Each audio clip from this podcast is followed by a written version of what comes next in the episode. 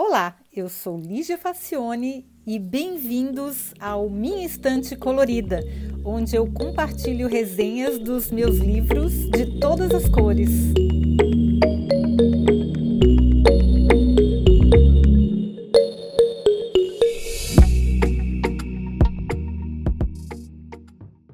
Olá, eu já tinha ouvido falar de Maus, de Art Spiegelman e tinha alguma ideia do que se tratava e da relevância da obra. Mas lendo os dois volumes dessa incrível narrativa, deu para ver a importância do trabalho desse moço, que eu sempre achei que fosse alemão, mas é americano. Maus, cujo primeiro volume foi publicado em 1986, é uma história em quadrinhos diferente de tudo que eu já tinha visto. Não é à toa que revolucionou não apenas essa forma de expressão, como também conseguiu emocionar um público que até então não costumava ler os livros convencionais que contam a tragédia do Holocausto. Maus relata a história do pai de Art e de como ele sobreviveu a Auschwitz. A linguagem é muito original.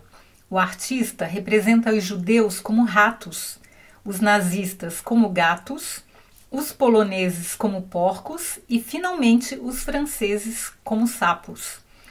Assim, a gente consegue ver facilmente quem é quem na história, e principalmente quando os judeus tentam se passar por poloneses, pois eles usam máscaras de porcos. Para ser sincera, eu nunca entendi direito como é que se consegue identificar uma pessoa como judeu só olhando para ela.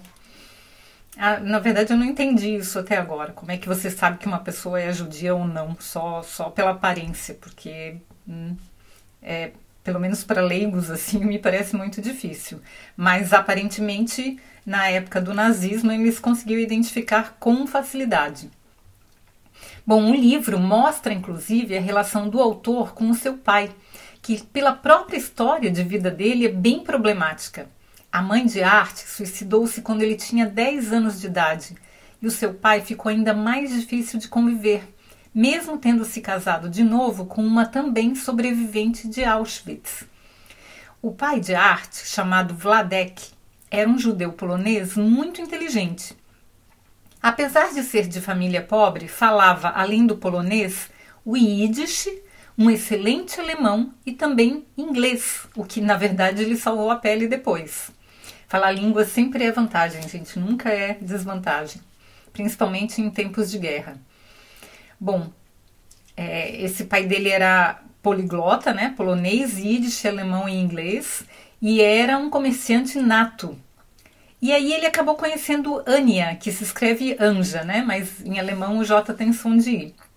Então ele acabou conhecendo a Ania, de uma das famílias mais ricas da cidade de Na Polônia.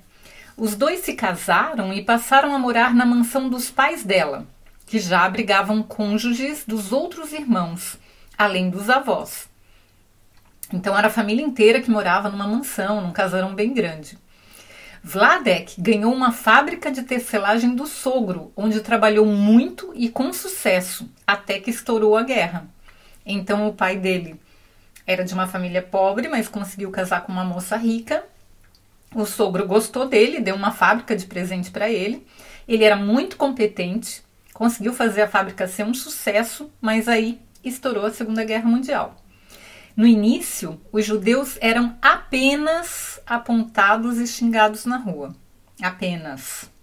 Depois a coisa começou a ficar mais difícil, até que os alemães invadiram a Polônia e simplesmente confiscaram todos os seus bens, incluindo fábricas, lojas, tudo.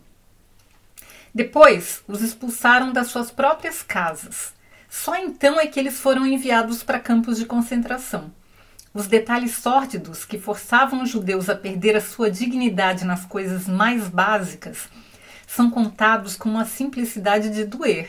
Eu me emocionei especialmente com a história de um senhor que, ao chegar no campo de concentração, perdeu as roupas e ganhou um uniforme grande demais, incluindo os sapatos. Então ele tinha que caminhar segurando as calças e os sapatos, pois se os perdesse, não poderia trocá-los por outros mais próximos do seu tamanho com outra pessoa.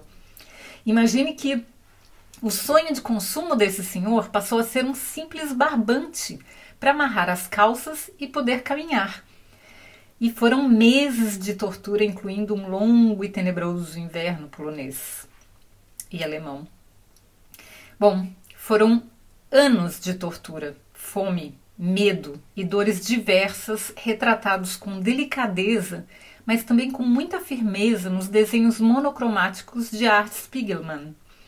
É impressionante acompanhar todas as situações extremamente arriscadas e como o conhecimento, a inteligência, a flexibilidade e a veia diplomática de Vladek, que era o pai do Art, salvaram sua vida.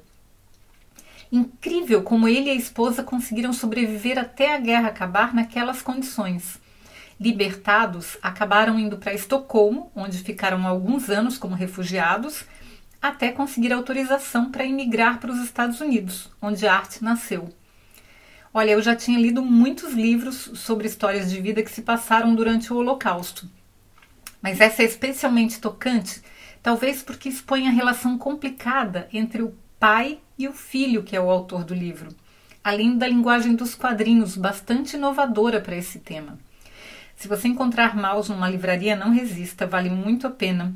Tem muitas lições ali que valem a pena refletir. Eu ainda não tive coragem de visitar um campo de concentração, inclusive tem alguns, tem um aqui perto de Berlim muito famoso, mas eu acho que é uma coisa que todo mundo devia fazer uma vez na vida. É duro, mas é necessário. A gente precisa conhecer a nossa história para não repeti-la, né?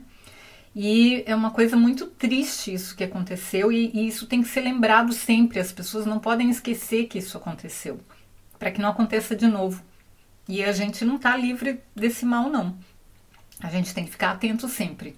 Então, se você gosta de quadrinhos, ou mesmo quer experimentar a, a experiência de ler uma história densa como essa, num formato mais é, anticonvencional, mais alternativo, eu recomendo Maus. É assim, vale demais a pena e é uma experiência muito diferente.